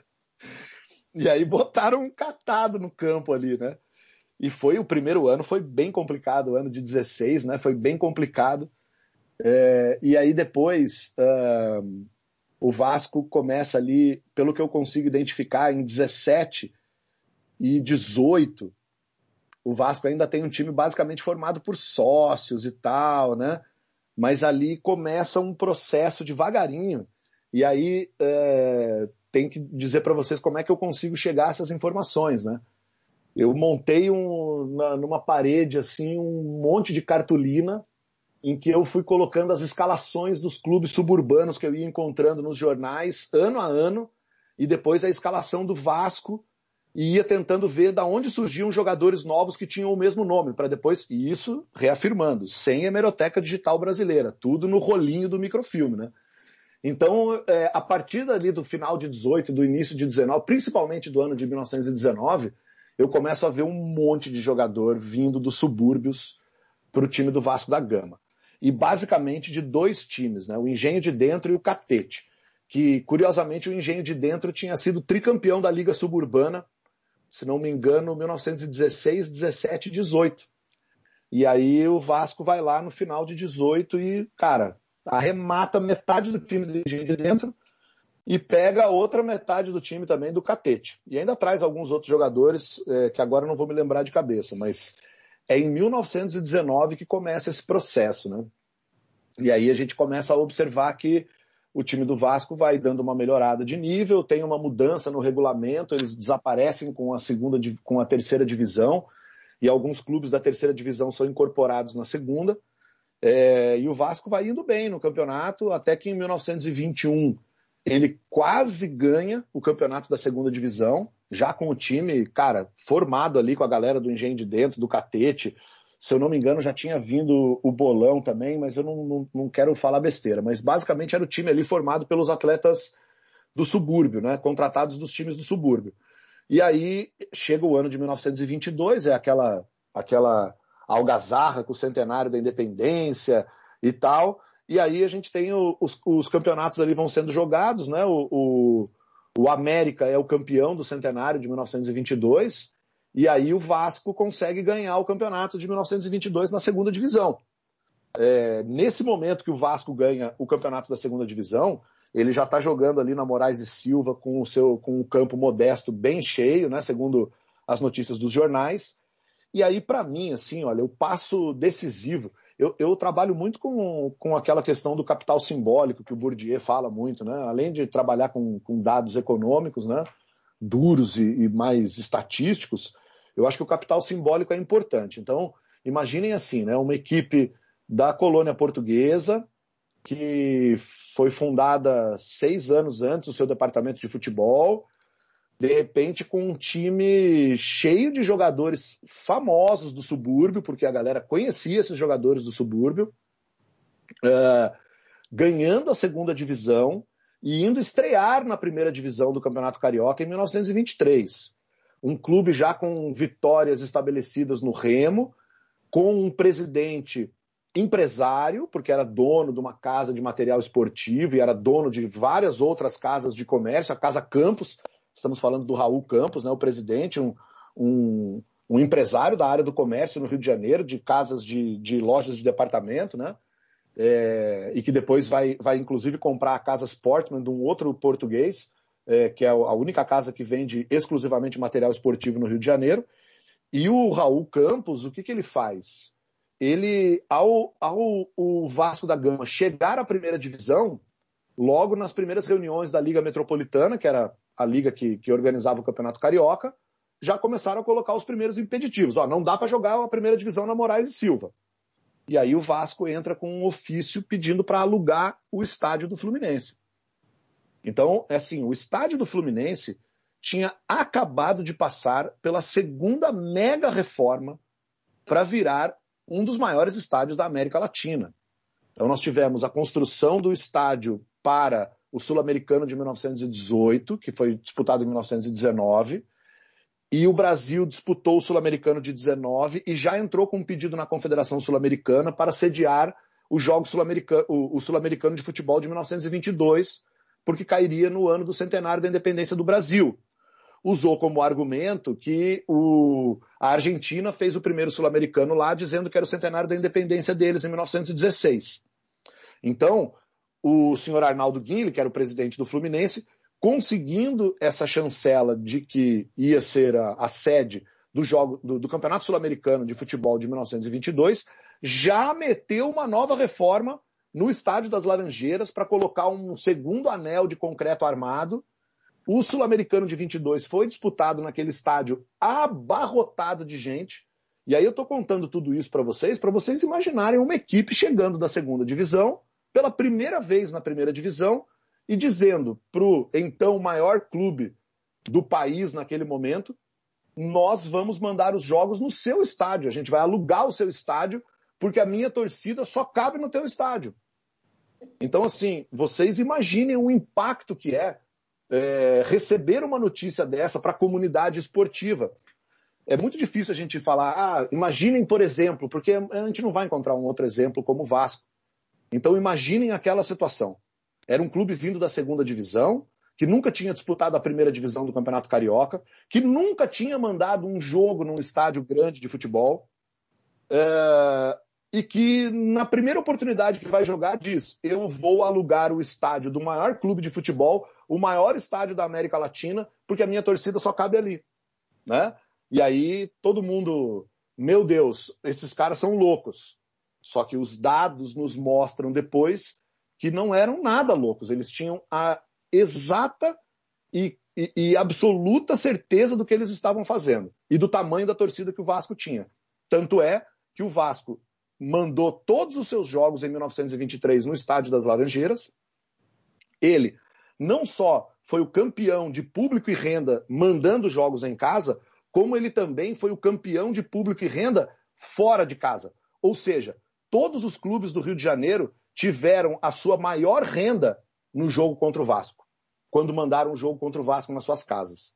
Então, quando a gente fala, uh, né, tentar entender né, esse momento em que o Vasco se coloca, para mim, para além da vitória, porque a vitória só vem no final de 1923. É todo esse processo que faz o clube sair da segunda divisão, que começa lá em 1919, captando jogadores da, da, dos subúrbios, até chegar em 1922 como campeão e até iniciar o ano de 1923 dizendo: eu vou jogar no maior estádio da América Latina. Né? Então, Imagine vocês o impacto que teve, vamos pensar assim, no impacto que teve para os dirigentes dos outros clubes, no impacto que teve para os torcedores dos outros clubes e no impacto que teve para os torcedores vascaínos. Né? De, de, de repente, em 1923, abrem-se as portas né, do, do, do maior espaço esportivo da América Latina para o Vasco mandar os seus jogos. E eles lotam o estádio e acabam ganhando o campeonato. Né? Então, assim, ganhar o campeonato é a cereja no bolo. A, a vitória no esporte, ela é, é para a gente entender na história do esporte, ela é tão importante quanto a derrota, só que a história marca a vitória marca muito, né? Então, essa vitória do Vasco da Gama colocou um, um ponto final numa determinada prática de organização dos clubes de futebol do Rio de Janeiro, dos clubes grandes de futebol no Rio de Janeiro, e abre uma nova página nessa organização. Ela diz: olha, jogar com esses jogadorzinhos aí que vocês estão jogando não vai dar. Jogar com esses jogadorzinhos aí que não treinam e não recebem dinheiro e vocês escolhem eles a dedo porque eles são o filho do não sei quem e o que estudou no colégio não sei quem, isso aí não dá mais. Quer ganhar agora o tal do futebol? Tem que jogar com um jogador profissionalizado, treinando o dia inteiro e indiferente da onde ele vem ou qual a cor da pele dele. Jogou bem, bota para dentro, paga, que depois no final ganha. Né? Então isso é, um, é, um, é uma mudança é, fundamental na, na, na, na, gestão do futebol, mas na própria concepção do que, que passa a ser o futebol a partir daquele momento. Né? Pelo menos na minha opinião. Né? Você comentou que o, o Vasco ele teve uma, uma deu uma guinada de fato no, na montagem do time, né, uma reconfiguração no time a partir de 1919. E você acabou citando o estágio das Laranjeiras e a Copa América, né? Que foi em 1919, a primeira Copa América aqui no Brasil, a primeira que o Brasil ganhou. Você até citou o gol do Federais. Tem até um show do Pixinguinha, se não me engano, 1x0. É uma homenagem Sim. a esse jogo. Sim. É, é uma homenagem a esse jogo. Você. Só que a gente não comentou que a Copa América ela foi realizada em 1919 devido à pandemia, né, a, a, a, ao problema, a epidemia da gripe espanhola, que foi em 1918, que era quando a, a Copa América seria realizada. Tem como você contextualizar, pelo menos brevemente, para a gente entender como que foi a prática esportiva no Rio de Janeiro, como que isso é, é, afetou os clubes e o futebol naquele ano, naquele, naquele recorte específico? Uh, sim, sim. É, o que, que acontece aí, né? Vou. É, a, a, gente tem o, o, os Jogos Sul-Americanos, eles estavam marcados para acontecer dia 10 de novembro de 1918, no Brasil, né? Para começar no dia 10 de novembro de 1918. Uh, ah, é assim, a gente tem um projeto aqui na Federal de Santa Maria que está publicando algumas histórias no Twitter né, sobre, sobre a gripe espanhola. Então, nessa, nesse, nesse conjunto de histórias aí que a gente tem, né, que a gente está publicando, uma delas que a gente publicou, a gente conseguiu colocar uh, dados é, do número de mortes do Rio de Janeiro por dia, né? Então, quantas pessoas, na verdade, quantas pessoas foram enterradas por gripe espanhola, né? em cada um dos dias. E aí lá a gente tem os gráficozinhos ali, uh, o, o, o pico de mortes no Rio de Janeiro aconteceu no dia 25 de outubro. Então, assim, para vocês terem uma ideia, no dia 25 de outubro foram enterradas mais de 1.200 pessoas, ou mil, na verdade, acho que foram 1.188 pessoas que foram enterradas vítimas da gripe espanhola na cidade do Rio de Janeiro, tá?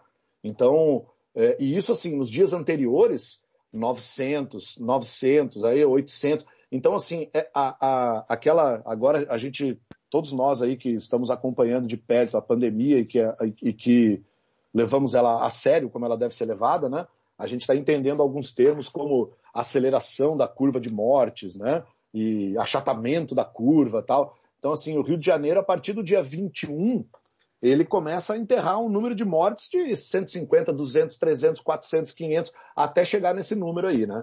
Então, a situação, e para piorar tudo, a gente também publicou, né? Justamente nesses dias teve greve de coveiros no Rio de Janeiro. Então, cara, aquilo foi um filme de horror. E aí você imagina uh, o, o, campeonato sendo uh, programado para o dia 10 de novembro e no dia 26 de novembro, mais de mil pessoas sendo enterradas no, no cemitério. Gente morta nas ruas, é, jogador adoecendo. É, tem um caso de um jogador famoso, que era do São Cristóvão, se eu não me engano, que é o João Cantuária, que fa faleceu também de é, vítima da gripe espanhola. Então, assim, é, no Rio de Janeiro, os campeonatos meio que não param, né? O Turf dá uma parada e depois logo volta. Então, assim, é... agora, a questão é que os outros países estão preocupados. Logo no começo da gripe espanhola, a gente teve um entreveiro aí entre o Brasil e o governo do Uruguai, porque o governo do Uruguai é, é assim, né? Imagina comigo, os navios que trouxeram infectados da espanhola vinham da Europa, dos Estados Unidos, paravam nos portos do Nordeste. Aí começava lá a, a tirar os doentes lá para os hospitais é, de, de, São Luís, no Maranhão, depois Recife, e, e desinfetar o navio. Aí ele vinha de novo, parava em Salvador, já tinha mais doente de novo, tirava doente, desinfetava o navio. Vinha para o Rio de Janeiro, parava no Rio de Janeiro, já tinha mais doente, tirava os doentes, desinfetava o navio. Ia para Santos, parava lá, tinha mais doente. Só que ele ia até o Uruguai. E as notícias iam chegando por telegrama, na imprensa é, uruguaia, né? Então os próprios uruguaios já começaram, olha só, vocês não estão desinfetando os navios direito, vai mandar doente para o Uruguai e tal. Então, ali no começo do, do, meados de setembro, a gente já começa a ter esses problemas e aí começam né, a chegar os primeiros, uh, as primeiras comunicações dizendo que é, estava em perigo a organização do, do campeonato, né? Uh, o Brasil, por meio da Confederação Brasileira de, de Desportos, né, notificou as outras associações sobre o seu desejo de adiar a competição pelo menos para março de, 2000, de 1919. Uh, alegavam que os atletas não estavam em condição uh, e a própria cidade não estava em condição. Né? Uh, essa comunicação teve alguns ruídos, conflitos de interesse. Né? A Argentina falou que estava tudo bem, né? sem problemas. Os chilenos também falaram, cara, lamentaram a situação do Brasil mas tá tudo bem, podemos uh, adiar, né? O, Uruguai, a Associação de Futebol Uruguaia é que falou, cara, se quiser fazer aqui no Uruguai, a gente tá de boa aqui, né? E aí teve, não, a, a Confederação Sul-Americana, desculpa, de futebol, publicou uma circular é, justificando que é, em nenhum momento ele queria ferir o direito dos brasileiros de receberem o campeonato, mas ele achava que até poderia rolar no Uruguai, né? Então, uh, fica esse imbróglio, mas acaba que a, a, a, confederação diz: olha, a decisão final é da CBD. E a CBD então falou: cara, vai rolar em maio de 1919 o, o evento, né?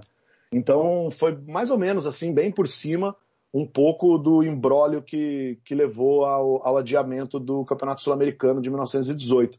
A gente provavelmente deve publicar ou, ou no sábado ou na próxima terça-feira, então já nas primeiras é, na primeira semana de maio aí a gente vai ter uma publicação ali no Twitter, no arroba mais história PF, né, que é o do projeto Mais História, por favor.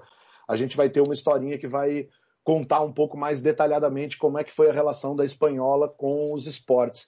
E depois, mais tarde, eu, eu escrevo para o Ludopédio, né, aquele site é, sobre bom. pesquisa acadêmica em futebol, e aí a gente vai transformar essa, essa thread aí do Twitter num artigo em que a gente vai poder dar um pouco mais de detalhes, né, como é que se deram as relações da espanhola com o esporte em Pernambuco, Rio de Janeiro, São Paulo, Rio Grande do Sul e Paraná. Nossa, sensacional. Sensacional. Sensacional. Então, é, João, fez, é, fez não, completou né, 96 anos agora, nesse mês de abril que passou. É, na minha opinião, o maior título do Vasco, né, que é a resposta histórica. É, meu, pai, meu pai me ensinou que. É, meu pai fez a mesma coisa que você fez o seu filho, democraticamente ele me obrigou a ser vascaíno. Meu pai diz que ele colocou quatro, quatro uniformes em cima da cama, né, para eu escolher quando era criança. Um todo branco, um todo preto, um com a camisa preta e o calção branco, e o outro a camisa branca e o calção preto. né? Ou seja, ele me deu quatro opções. Esse é um pai de respeito, cara. Pois é, João, pois é. Meu pai me ensinou tudo isso aí. E e um outro ensinamento do meu pai foi que o Vasco tem três grandes títulos, né? É, para além dos outros das outras grandes conquistas, né? O primeiro deles a resposta histórica, né? Que como eu falei fez 96 anos agora em abril. A construção do São Januário, né? Que é um, ela, São Januário foi o maior estádio da América Latina, né? Até a construção do Maracanã em 1950 e depois o Sul-Americano de 1948, que vai vir a ser o primeiro título é, de, um, de um time brasileiro fora dos, dos, do, do, país, né? fora do Brasil. É, então, assim, a, a, resposta histórica ela é um documento muito importante, não só para o Vasco, como para o Brasil, né? para o futebol brasileiro. Né? Ela, tem, ela tem uma importância muito forte e eu acredito que até quem não seja vascaíno olhe para a resposta histórica, é, aí se tratando daqueles que olham para o futebol, é, que torcem pelo futebol popular, que olham para o futebol de maneira democrática, tem também na resposta histórica um alento, né? Então eu queria que você contasse um pouco assim desse documento, da importância desse documento é, para a época, né, para a sociedade da época, para o futebol da época, como que ele foi visto, como que ele foi organizado, né? É, queria que você explanasse para a gente aqui nessa conversa um pouco mais desse documento, né? Porque é um documento também que, que baseou também muito muita coisa da sua tese, né? É, o, esse documento, quando eu estava no Centro de Memória do Vasco, se eu não me engano, ele estava é, em processo de recuperação ainda, né? Ele estava bem deteriorado. Eu não, eu não me lembro de ter é, tido o documento em si nas mãos. Acho que quem pode responder melhor aí sobre esse documento é o Valmer, o pessoal lá do Centro de Memória, né? Isso, sim, conheço.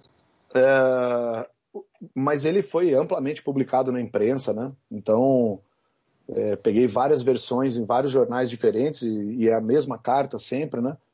É, eu, eu, eu vejo a questão da resposta histórica por um, um prisma que me abre é, algumas possibilidades de leitura, né? Então, é claro que ela é uma, uma resposta histórica. É claro que o Vasco. A AMEA foi uma associação criada para impedir que os jogadores que ganharam o campeonato de 23 jogassem. Esses jogadores basicamente jogavam no Vasco, né? Então, a AMEA ela, ela convida o Vasco para entrar. E o Vasco vai entrar. Quando o Vasco vai entrar, a AMEA diz: está aqui uma lista de jogadores que não podem jogar. E aí o Vasco tem que tomar uma decisão: dispensar os jogadores que foram campeões, ou ir entrar na meia, ou ficar com os jogadores que foram campeões e jogar um torneio sem os grandes clubes do Rio de Janeiro. Né? Se a gente for pensar pela. É assim, eu vou tentar fazer um exercício com vocês, da gente tentar pensar com a cabeça do cara que tomou essa decisão. Né? É, a decisão pode ter sido tomada numa assembleia, pode ser conjunta de sócios, mas tem um cara que responde e que assina isso que é o presidente do Vasco da Gama. Né? Então, o presidente do Vasco da Gama, quem é o presidente do Vasco da Gama? O presidente do Vasco da Gama é um empresário. É, e como empresário, como dono de, de lojas enormes de departamento, uh, ele tem uma visão empresarial do negócio. Então, uma coisa que a gente não pode esquecer é que o Vasco da Gama, para o senhor Raul Campos, lhe dá muito capital simbólico, mas proporciona também aquele tipo de gestão de colocar jogadores negros, proporciona também, além do capital simbólico, o clube levantar muito dinheiro. Então, ele, como empresário naquele momento, ele tem que tomar uma decisão que é a seguinte: se eu dispenso os jogadores, eu vou para a liga mais forte, eu vou para a liga onde está o dinheiro, mas eu vou sem os jogadores. E eu vou perder todo o capital simbólico que eu construí e ainda vou entrar com um time pífio para jogar o outro campeonato. Porque eu não tenho jogadores como os outros times têm, que há anos estão ali se formando para jogar. Eu não tenho. Eu vou lá no subúrbio e contrato jogador negão ou branco, pobre, analfabeto. Então eu não vou ter de onde tirar jogador. Né? Então, assim, o que, que adianta eu ir para aquela liga se eu não vou ter jogador? Eu vou perder todo esse capital simbólico que eu tenho. Então, eu creio que a decisão que o Vasco toma, ela é pautada em duas formas. É, de um primeiro momento, ela é pautada, sim, entendendo a questão esportiva e, por que não, entendendo a questão racial também. Então, é uma decisão de não vou abandonar esses jogadores que nos levaram até onde a gente chegou agora. Então eu creio que sim, ela tem um peso do, dessa, talvez dessa identificação com aqueles jogadores, do reconhecimento do que aqueles jogadores fizeram pelo Vasco. Mas creio eu que ela também tem uma, uma estratégia de uma visão de um empresário, que sabe que aqueles jogadores dão a ele e ao Vasco da Gama uma posição, uma projeção esportiva que leva lá na frente a gerar mais dinheiro. E aí, o que, que a gente tem? A gente tem o cara tomando a decisão, falando: não, eu vou ficar na liga pequena com os meus jogadores. E aí é que, eu, é que eu, o, o que me faz é, caminhar para entender esse processo como um processo em que também se, levam em que, é, também se leva em consideração as questões econômicas é que é o seguinte: em 1924 você tem o campeonato da Liga, que o Vasco participa com as equipes pequenas, e tem o campeonato da Ameia, que é o campeonato dos clubes grandes. A queda de rendimento dos clubes em 1924 foi absurda. Foi absurda. O Vasco também teve queda? Sim, também teve queda na sua receita. Mas os clubes perceberam o tamanho do rombo que eles tiveram em relação a 23. Então, se você olha os dados numa linha do tempo, os clubes vêm tendo uma receita X até 1922, o Vasco entra, essa receita passa a ser X mais 3, o Vasco sai, essa receita passa a ser X menos 3. Então o que acontece? A MEIA muda o seu comportamento e diz: vamos aceitar o Vasco entrar. E o Vasco entra para jogar o campeonato de 1925 com os mesmos atletas que tinha sido campeão em 1923. Ou seja, aquela, aquele dinheiro que aquela equipe do Vasco passou a movimentar para as receitas dos clubes, da liga, né, da própria MEIA, que mordia 10% de cada borderô, né, de, cada, de cada renda de jogo. Então, isso fez com que os clubes dissessem: não, olha só, eu tenho que. Nós temos que aceitar o Vasco. Então, é, a resposta histórica ela, ela é trabalhada na memória do Vasco, muito se pensando nesse lado de, do reconhecimento dos jogadores e, e do reconhecimento do racismo da AMEA e tal, mas eu creio que há aí um, um, um, lado também que é o lado do empresário Raul Campos, né? Que não quer deixar de, de ganhar dinheiro com a equipe. Uh, essas rendas do Vasco eram tão absurdas que, como, como eh, vocês colocaram aí, né? Que São Januário é um dos, dos momentos mais importantes da história do Vasco. É, São Januário é inaugurado três anos depois, né?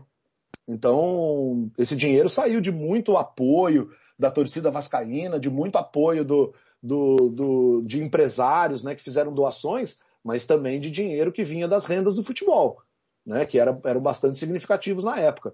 Então, é, é importante a gente colocar sobre esses dois prismas e entender um pouco isso, né? Entender os motivos, sem, sem tirar, obviamente, né, longe de tirar o mérito da resposta, mas entender também que ela é uma, uma jogada de um empresário português, branco, né, cara, que tem todas as suas questões ali envolvidas enquanto representante da comunidade portuguesa. Então o cara uh, na minha opinião, tomou uma atitude mais que correta. E essa atitude foi tão uh, importante que hoje os próprios departamentos de marketing do clube e de imagem do clube sabem lidar com esses valores, né? Sabem que isso trazem esse tipo de, de atitude traz uh, elementos que vão trazer identidades, identificações importantes com o torcedor, que vai fazer o torcedor comprar, colaborar, gastar mais dinheiro com o clube, né? Isso é estratégia de gestão também, né? Sim. Não dá para querer que o Raul Campos fosse um militante antirracista, né? Exato, exato. É, uma, outra, uma outra questão que eu, que eu queria conversar com você também, que eu queria te perguntar, era sobre essa pesquisa dos centros de memória. Né? É, na, na, introdução do seu trabalho, você menciona que você foi a, a diversos departamentos de diversos clubes, né?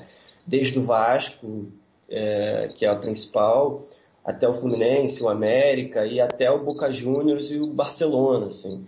Então eu queria saber de você como que você vê essa importância de estudar essa disputa de identidade e também estudar dentro de centros de memória, de clubes, como que você vê a importância desse, desse, desses locais, assim?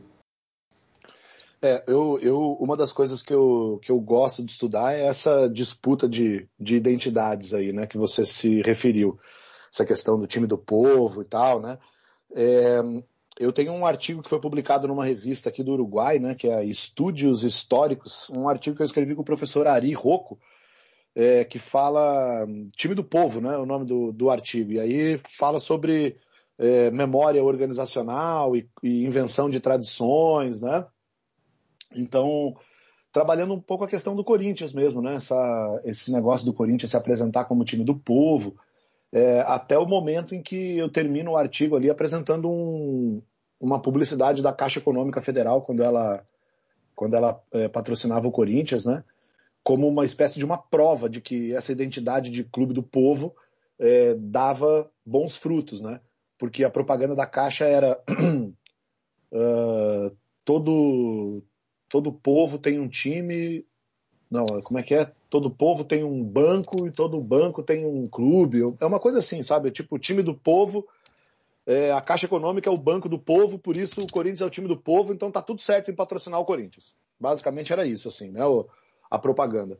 Então, uh, é claro que no momento em que a Caixa Econômica Federal, que é um banco do Estado, diz numa propaganda de página inteira, numa das maiores revistas do Brasil, que ela está patrocinando o Corinthians porque o Corinthians é o time do povo, mostra que essa estratégia de se apresentar como time do povo deu certo, inclusive para justificar que o governo patrocine o teu, o teu, o teu clube e não patrocine outros, né? Então, é, eu acho que, que, a gente tem que, que pensar um pouco, né, que é, a, os clubes são grandes hoje, hoje, atualmente falando, os clubes, os clubes são grandes organizações econômicas, né? Não gosto muito de usar o nome, ah, o clube é uma empresa e tal. Eu não acho que seja uma empresa, mas é uma organização econômica, uma organização ah, não tem fins lucrativos. Não tem fins lucrativos no papel. Né? Ela sim tem fins lucrativos. Ela quer ter muito lucro para poder comprar mais jogadores, para ter mais estádio, para investir mais na base, para poder vender mais. Né? Então, é uma outra lógica de, de lucro, mas buscam lucros, né? É, e, e, e, essas questões da identidade, ou seja, como captar consumidores do futebol, né? O consumidor do futebol é um consumidor muito especial. Ele só consome um clube geralmente, né? Hoje você tem aí uma geração que consome o seu clube, consome também outros clubes de fora do Brasil e tal, mas o torcedor mais clássico assim, ele consome um clube, né? Então, eu tenho camisas de futebol basicamente do Palmeiras. Eu tenho uma ou outra de um clube brasileiro aí, de clubes estrangeiros também, mas sei lá, de, se eu tiver 100 camisas, 92 são do Palmeiras. Então é, é, é um tipo de consumidor muito específico. Eu gasto meu, meu dinheiro com ingresso de jogos do Palmeiras. Eu posso até ir ver um outro jogo ou, ou tal. Então, é, esses departamentos de marketing hoje dos clubes, eles não são feitos mais e organizados por amadores, né? Eles são organizados por caras que estudam, por caras que sabem o que estão fazendo. Então, eles sabem o quanto se apresentar como clube do povo traz, uh, traz bons uh, recursos de marketing. Eles sabem, por exemplo, como você, se você tiver uma imagem muito segregadora, você acaba perdendo.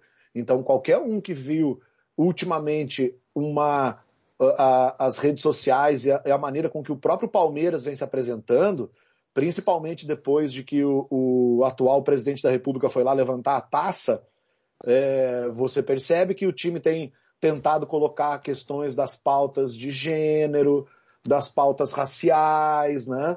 Para não ganhar uma pecha de clube autoritário, para não ganhar uma pecha de clube que faz alguns torcedores passarem vergonha, apesar de outros acharem lindo, né?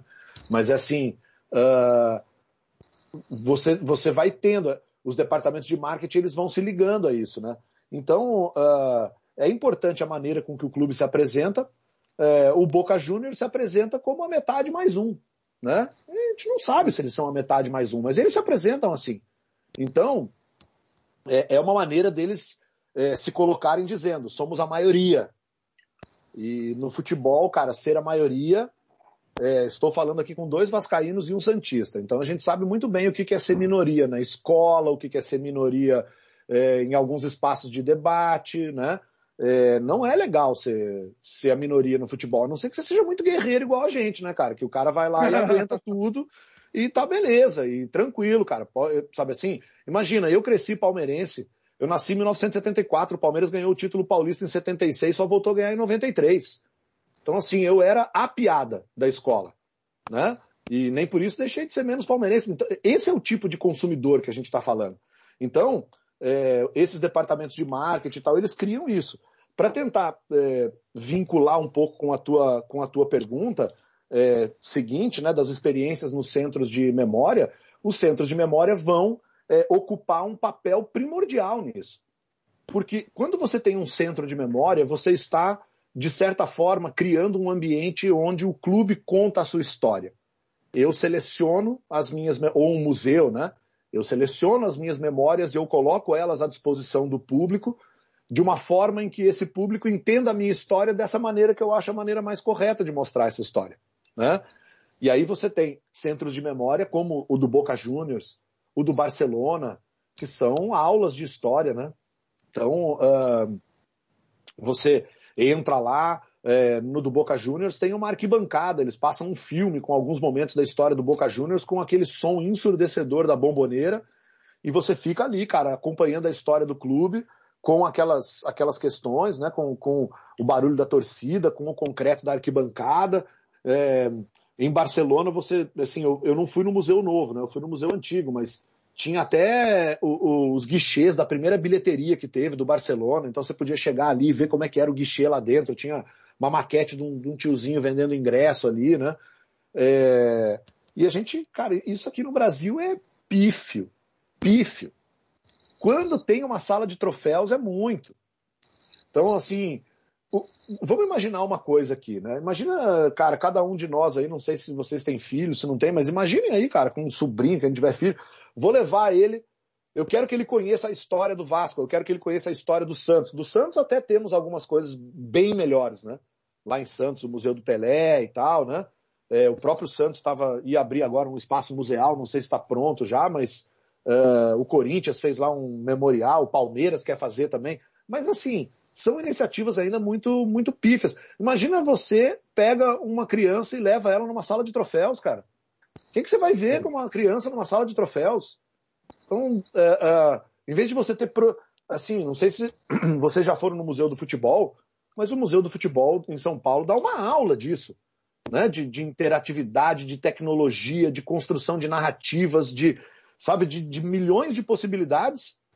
Pô, cara, e o, o, o, clube, igual o Flamengo, cara, que quase faturou um bi o ano passado, não tem dinheiro para fazer um museu mega.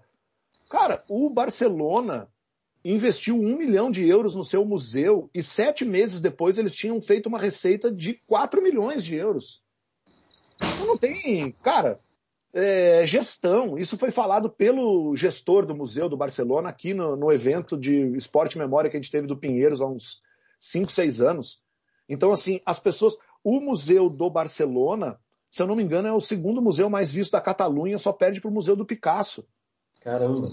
O Museu do Futebol em São Paulo, eu creio eu, se eu não me engano, é o museu que tem o maior número de visitantes em São Paulo. Se não for o maior, é o segundo.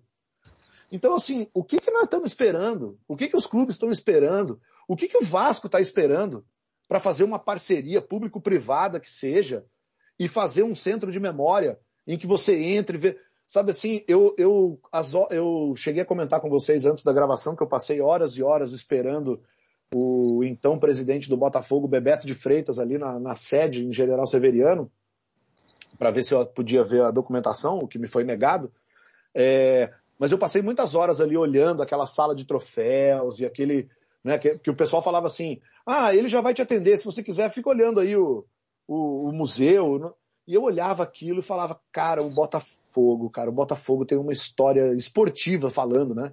De Garrincha, do Heleno. O que, que esses caras estão ali? Tem uma foto do Garrincha ali, cara. Como é que não tem um telão nessa porcaria mostrando 52 mil dribles do Garrincha por segundo? Sabe assim? Não, e não tem, cara. E os caras estão cagando para isso, cara. Sabe? Você vai ali no palestra, ali agora no Allianz Parque, você faz um tour pelo Allianz. Cara, eu vou fazer um tour pelo Allianz Parque. É igual a qualquer outro tour de qualquer outra arena. Levam a gente no vestiário, levam a gente nos camarotes, levam a gente. Filho, estádio para mim é arquibancada, tá? Então, se eu for pro estádio, eu quero ir para arquibancada. Eu, muito legal e tal, mas eu vejo uma arena, são todas as outras iguais. Agora, eu quero histórias que vocês me contem. E eu quero cada ano o centro de memória com novas histórias. Se possível, com historiadores contratados, levantando histórias para trazer ao grande público. Quero um espaço virtual, oficial do clube, que conte a memória do clube, alimentado semana, semanalmente. E isso não fazem, cara. O passado do nosso clube ele é colocado ali, e aí os departamentos de marketing vão ali pensando, né? Determinadas é. coisas para poder dizer: olha como o meu clube é legal, Olha como a gente no passado fez isso, né? É, e hoje nós estamos produtos, aí... né? Copo, enfim. Sim. Pô, seria um sonho se tivesse isso, cara. Esses museus, esses centros de memória, seria um delírio. Olha, eu, eu vou te falar uma coisa, assim, eu tenho um amigão meu, cara, que é o Vitor Justino, que é lá de Criciúma. Ele, um, cara, um rapaz novo, ele deve ter os seus 25, 26 anos, é, criado na arquibancada do Criciúma ali. Eu, como morei no extremo sul de Santa Catarina um tempo, frequentei o estádio, conheci ele, é um cara sensacional, com uma cabeça, um posicionamento político é, bem interessante. E, e, ele fazia parte de uma torcida organizada, é cria da arquibancada também. Só que ele é aquele cara que, de família de Criciúma, então ele virou sócio muito cedo e hoje ele é conselheiro do Criciúma. E eles estão montando uma chapa de, de oposição lá no Criciúma para disputar as próximas eleições. E uma das coisas que eu falei com ele é que é, eu, enquanto pesquisador e toda a galera do estádio, da equipe, a gente vai se colocar à disposição dele para trabalhar nesse sentido, sabe? De fazer ali no Criciúma um centro de memória, de respeito, é, com pessoas trabalhando e que a gente possa trabalhar a memória de um, de um clube, cara, que foi formado na base com operários do, do, do carvão, sabe assim? É. E, e tá ali a história é, para ser contada, para ser divulgada, e o clube perambulando na terceira divisão, agora vai jogar a Série C, infelizmente. Quase caiu na, na, no Campeonato Catarinense para a segunda divisão, e são coisas que você consegue fazer sem muito esforço. Qual é o, o, o clube, vocês, cara, que são né, do Rio de Janeiro, se o Vasco da Gama chegar na galera do, do laboratório do, do esporte, lá do, da UFRJ, do professor Vitor Melo, e, e, fizer uma proposta, olha só, eu queria a colaboração de vocês para a gente fazer um baita de um centro de memória. Não temos um puto para pagar.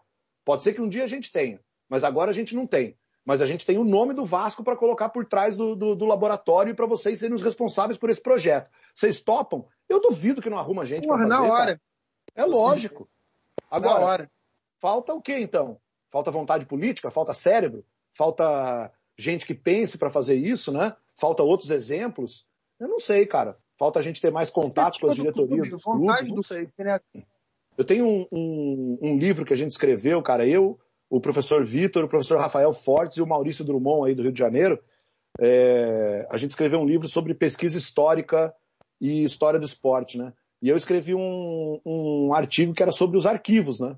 que falava um pouco sobre o centro de memória e tal. E aí eu uso uma passagem do Legoff para falar do, dos caras que falam, que tomam conta dos arquivos medievais no Rio de, no, na Europa, né? Dos arquivos em geral, assim, né? Mas também de Idade Média, que o Legoff trabalha muito com Idade Média. E ele fala que o, o, os caras que são responsáveis pelos arquivos, eles se colocam ali como o guardião do castelo feudal com uma lança na mão e quem chega perto picota, né? E no esporte é assim, cara. A gente chega ali, é, tirando o Vasco da Gama na gestão do Eurico Miranda, que me liberou todos os documentos do Vasco, o resto é um parto. Aí se você chega lá, por exemplo, como universidade, né? E fala, ô, oh, tô aqui para fazer um trabalho tal, o que, acontece? Eles têm um departamento de marketing que tem um cara que cuida disso. Ah, mas o que eu vou fazer com o trampo do cara? Ah, mas e a outra? E a, a, a, o, o, seu Antônio que cuida ali do. que é o historiador oficial do clube há 45 anos, que recorta papel de jornal e cola numa cartolina para dizer que é historiador do clube. O que, que nós vamos fazer com ele? Né? Aí vem o conselheiro, não, mas isso. Para que time torce esse pessoal que vai vir aqui saber a memória do clube? O que, que nós vamos. Aí são documentos privados. Cara, aí começa uma série de, de embrólios que, infelizmente, cara, a estrutura dos clubes brasileiros ainda são é, bem arcaicas para que, que a gente pense em colaborar mais do que o que a gente está fazendo aqui, né, cara? Contando, gravando um podcast, é, despendendo o nosso tempo para falar com as pessoas, cara. Então é, é, é bem difícil essa situação, é, mas eu tenho experiências maravilhosas, né? Fora do Brasil, em centros de memória, como você falou, do Boca, do Barcelona, que são incríveis, né? E a gente aqui está perdendo dinheiro, está perdendo tempo, está perdendo memória, né? É, está perdendo a possibilidade de alimentar uh, os nossos torcedores com uma consciência crítica a respeito dos nossos clubes e do nosso futebol. É, cara, não tem problema nenhum. O teu clube teve um cara racista em algum momento, exponha esse cara. Não tem problema. Todo mundo teve um racista na família, teve um racista na escola, teve um racista em tudo quanto é lugar. Os clubes não estão livres disso. Então, se você teve um cara que defendeu que o jogador negro não deveria jogar, coloca lá a fala dele numa assembleia. É esse cara aqui que falava, ó, isso não pode se repetir no nosso clube. Nunca mais alguém vai falar isso dentro do nosso clube. É isso é, é trabalhar com a sua história criticamente. Isso é você é, se apresentar e não escrever um livro heróico. A gente entra nas páginas do, da história dos clubes. Só aconteceu maravilha nos clubes, cara. Você entra na página do Grêmio, não teve racista no Grêmio. Tem um livro do cara lá que, que, que, escolhe, que escreveu, eu até esqueci o nome do cara lá, que somos todos pretos, azuis e brancos. O cara escreveu o livro dizendo que no Grêmio não tem. Um jornalista aí, cara, esqueci o nome dele, famoso aqui no Rio Grande do Sul. Escreveu o livro dizendo que não tem racismo no Grêmio, que nunca teve, que teve jogadores antes do tal do Tesourinha que eram negros. E aí eu tive um. Tem um aluno meu que pegou esse livro dele e foi mostrar como esse livro dele tem falhas metodológicas é, básicas para você falar sobre o passado. E é um aluno foi lá e apresentou o trabalho no congresso da Ampu aqui do Rio Grande do Sul. Vocês precisavam ver o piti que o autor deu, cara, nas redes sociais, xingando o aluno meu, Matheus Donai, que tem 22, 23 anos, cara, que escreveu um trabalhinho bem legal para Ampu, apresentou num pôster, fazendo críticas à metodologia. Ao invés do cara falar, pô, chama o Matheus ali, falou, Matheus, você fez umas críticas e tal, como é que você acha que eu poderia escrever então melhor isso? Você tem alguma dica? Não, começou a dizer que historiador era isso, que historiador achava que tinha o um monopólio do passado, que o livro dele é, é, é incrível e não sei o quê. Cara, o livro dele vende na página oficial do Grêmio. Então, assim. Aí é mole, né? É, cara. E aí você quer o quê? É, é, que tipo de histórias vamos contar? Né? Então, assim, eu, eu é, só pensando no Grêmio, cara, nada contra o Grêmio, tenho vários amigos gremistas, é, tomei várias piabas do Grêmio na, na, na, minha vida, na história como palmeirense, mas nada pessoal. Mas assim, eu fui é, com meu filho, a gente estava morando ali no extremo sul de Santa Catarina e eu fui assistir com ele um jogo do Grêmio, porque a gente curte futebol. Então, vez ou outra, eu não conhecia a arena do Grêmio, eu ia com meu sogro, meu sogro ficou doente, eu falei para ele, vamos, vamos. Ele foi comigo e a gente levou também um outro cunhado meu, que é gremista. A gente estava ali no sul de Santa Catarina. Cara, o jogo foi Grêmio e Ponte Preta. E o, o, foi a primeira vez que o Aranha pisou na arena do Grêmio, depois daquele rolo que deu da menina chamar ele de macaco e não sei o que, né?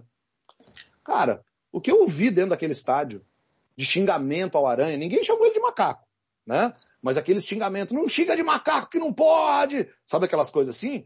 E o cara entrando, pô, terminou o jogo, ele parou, ele foi vaiado pelo estádio inteiro. Quer dizer, o cara sofre racismo dentro do estádio e depois, quando ele pisa lá pela segunda vez, ele é vaiado por todo mundo. Ao invés do presidente do Grêmio chegar lá e levar um buquê de flor pro cara, prestar uma homenagem no começo do jogo, foi lá depois, no final do jogo, dar entrevista dizendo que o Aranha ficou provocando os torcedores, cara. Então, assim, enquanto a gente não passar limpo essas histórias do racismo, ele, ele, o racismo permanece, né, cara? Então, é, por que não trabalhar isso? Eu acho que a galera tem muito medo, cara, do conhecimento crítico, sabe? De, e de se se desmistificar determinadas coisas da história que estão muito bem colocadas e que servem muito bem para os seus departamentos de marketing, cara. Então, nossa vida enquanto historiador é bem complicada nesse sentido, porque a gente é muito crítico, né, cara? É, eu queria pegar o gancho dessa última pergunta do Gustavo é, e ouvir um pouquinho sobre essas suas pesquisas de, em periódicos, né? principalmente em Portugal. E é claro que a gente está falando de um outro momento ali, claro, da, da sua pesquisa com, com, com, a pesquisa do Vasco, mas você chegou a tentar voltar um pouquinho e, e procurar alguma informação sobre o Vasco nesses periódicos portugueses na década de 20, 30? Uh, eu não, não peguei, cara. Eu trabalhei com, com periódicos de Barcelona também, né? Com alguns periódicos portugueses também, mas foi da época que o Vasco fez aquela excursão em 31, né? Que o Vasco foi para Portugal e para Espanha. Uh, e foi justamente na época que o Vasco perdeu é, as suas duas estrelas, né, cara? O Fausto e o Jaguaré para o Barcelona, né? Eles ficaram lá em Barcelona depois de jogarem um amistoso. O que, o que é um, são histórias interessantes também que não foram contadas ainda desses dois jogadores. Cara, os primeiros jogadores negros a jogarem fora do Brasil, né? O Fausto e o, e o Jaguaré, como é, jogadores mesmo, né? Saindo, sendo contratados, tendo contrato tal. A gente teve outros jogadores, mas eram jogadores de São Paulo, descendentes de italianos, nenhum deles era negro, né? Então, ali dois cariocas mesmo, 100% negros, né, cara? foram jogar no, no, Barcelona, que já era um grande time. Não é o que é hoje, mas já era um grande time, né? Uh, então, como o Vasco passou por. Essa excursão foi em Portugal e na Espanha, eu trabalhei com alguns periódicos portugueses na época, assim, né? E, e era engraçado, os periódicos portugueses falavam que o Vasco tinha o maior estádio do mundo. É, já, já falavam um pouco dessa grandeza do, do Vasco da Gama, né? É, o que eu tenho, assim, falando um pouco mais dessas pesquisas que eu fiz agora, né? É, eu estou agora estudando especificamente um acontecimento que se deu em Portugal em 1953, que foram as comemorações dos 25 anos do governo do Salazar em Portugal. E aí eu estou estudando um pouco a presença de associações esportivas nessas celebrações, né? E, e haviam algumas associações brasileiras, poucas, mas a mais comentada delas é o Vasco, né? O Vasco mandou os seus é, representantes, é, inclusive teve um desfile de bandeiras de associações portuguesas do Império, em que desfilaram bandeiras de associações de Angola, de Moçambique, da Guiné, de São Tomé e Príncipe, de Macau, de Goa, na Índia, né? E no meio dessas bandeirinhas estava lá a bandeira do Vasco também, né? Que desfilou como uh, em apoio ali, ou, comemorando os 25 anos do, do Salazar, né?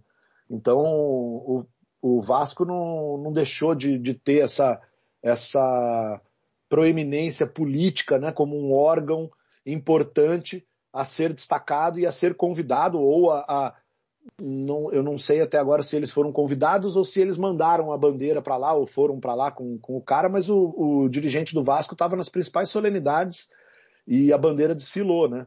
Então, seja sendo convidado ou sendo aceito uma proposta para participar, isso mostra aí o, o quanto o Vasco teve, te, teve, né? E creio que continua tendo ali de proeminência na própria comunidade portuguesa de Portugal, né?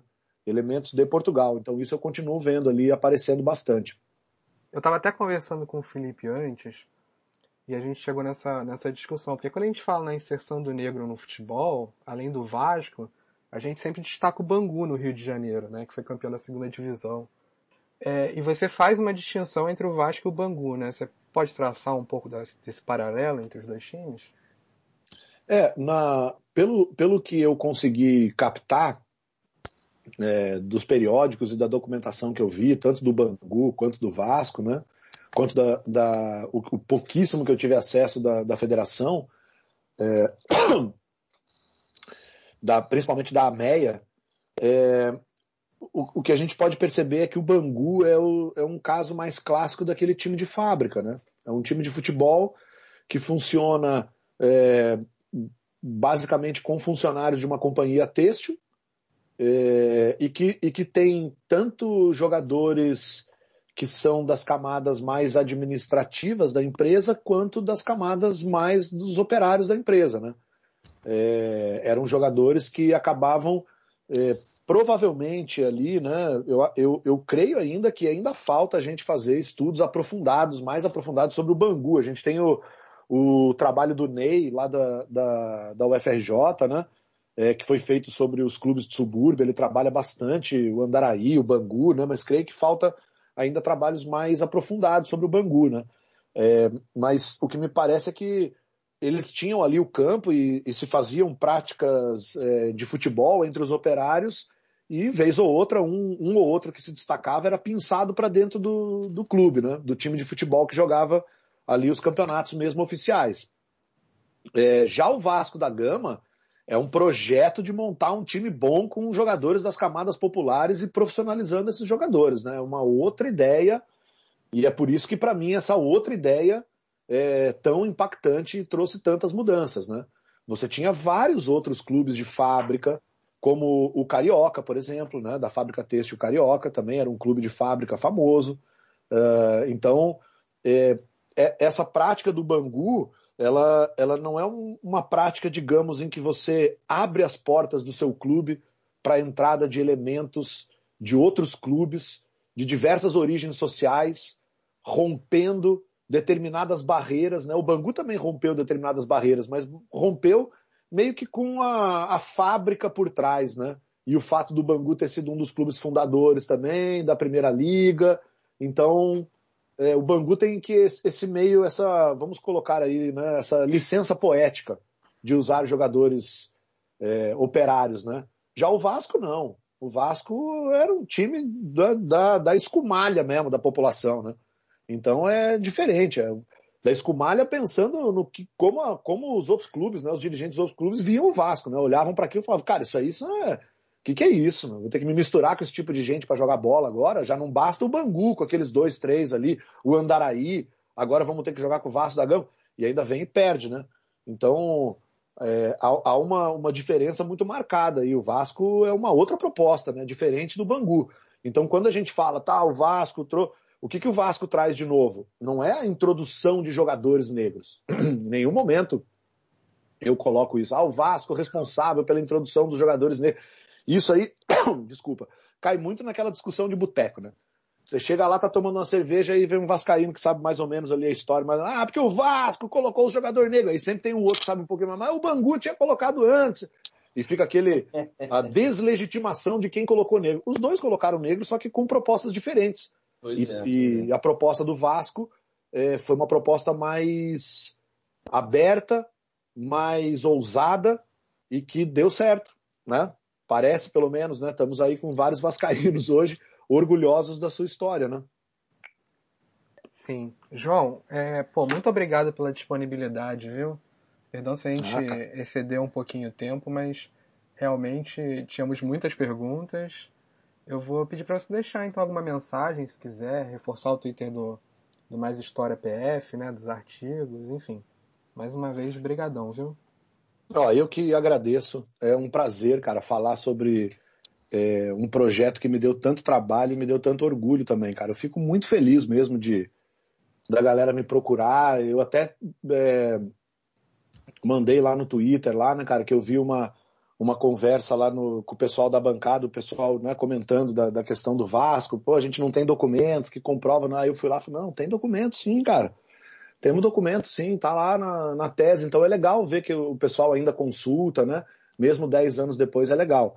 É, eu, eu deixo aí a mensagem, né? Se o pessoal curtir, quem gosta de história, acompanhar ali o arroba mais história, por favor. Por enquanto a gente está ali com, no Twitter com histórias da gripe espanhola, mas é, é, a gente, assim que passar essa pandemia, a gente tem outros projetos também. É, quem curtir a história do esporte, é, a gente tem também um grupo aqui na Federal de Santa Maria, que é o grupo Estádio, o grupo de história do esporte e grupo de pesquisa em história do, grupo de estudos em história do esporte e das práticas lúdicas. Quem quiser entrar em contato, fica à vontade. E a última mensagem assim é para quem tá, se interessa em estudar história, em estudar um pouco o passado do futebol, das práticas esportivas, a gente tem muita produção boa crescendo no Brasil, mas tem muita coisa para fazer ainda. Então, incentivar aí, cara, a galera que, ah, não vou estudar isso, porque acho que isso aí não tem muito, não dá muito. Dá sim, cara. Dá para estudar tudo que a gente quiser, desde que a gente seja sério e traga boas respostas para a sociedade. Então, é, fica aí o meu também deixar aí o meu repúdio ao fato do atual presidente ter vetado a regulamentação da profissão de historiador, ah. que isso é lamentável, né? É uhum. lamentável um projeto de anos e anos, cara, de, de associações, grupos conseguindo aprovar esse projeto junto à Câmara dos Deputados, junto ao Senado, e aí um senhor, cara, que desconhece por completo a história, é, simplesmente por birra e por uma canetada, não regulamentar a profissão de historiador. Então é lamentável isso.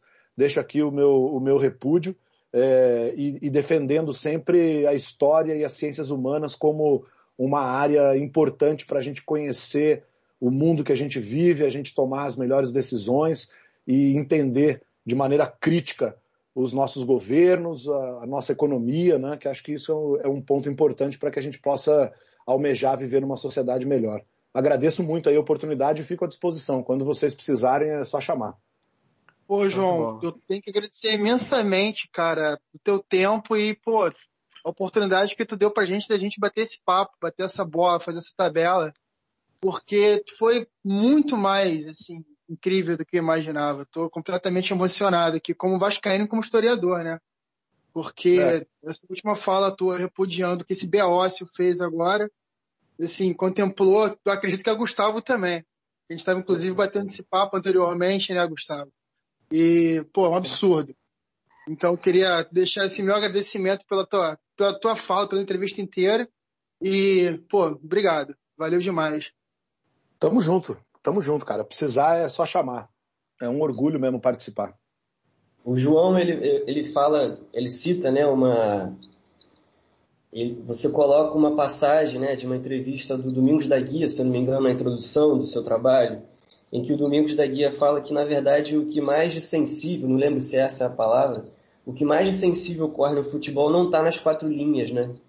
Está fora das quatro linhas. O que mais de, de bonito acontece, acontece no futebol, às vezes está fora das quatro linhas. E eu acho que essa conversa aqui hoje, né, essa, essa gravação desse episódio do, do Camisa 8, para mim, refletiu muito isso, assim, né, de como tem muita coisa bonita fora das quatro linhas, né, no mundo do futebol. Então, quero agradecer ao Tadashi, ao Felipe aí o convite, muito obrigado mesmo. E João, mais uma vez, te agradeci lá no início, né, em off, te agradeço mais uma vez agora a conversa, foi realmente muito gratificante. É, faço das palavras do, do, Corvino, do Felipe aí, Corvino, as minhas também, é, tanto enquanto vascaíno, mas também como historiador. Foi realmente muito bonito trocar essa ideia. Obrigado mesmo. Cara, tamo junto, tamo junto. É, precisando, estamos aí, cara. É, é, um orgulho, mais uma vez eu digo para vocês, é um orgulho, fico muito feliz de ter participado é, e espero que eu tenha contribuído aí para as reflexões, que quem vai ouvir também é, se estimule a, a, estudar esses aspectos ou a pensar criticamente eles, que já está de bom tamanho já. Dribou Mané, bola na rede, gol do Pelé, bola no fundo. Dribou Mané, bola na rede, gol do Pelé, bola no fundo. Dribou Mané, bola na rede, gol do Pelé, bola no fundo. Dribou Mané, bola na rede, gol do Pelé.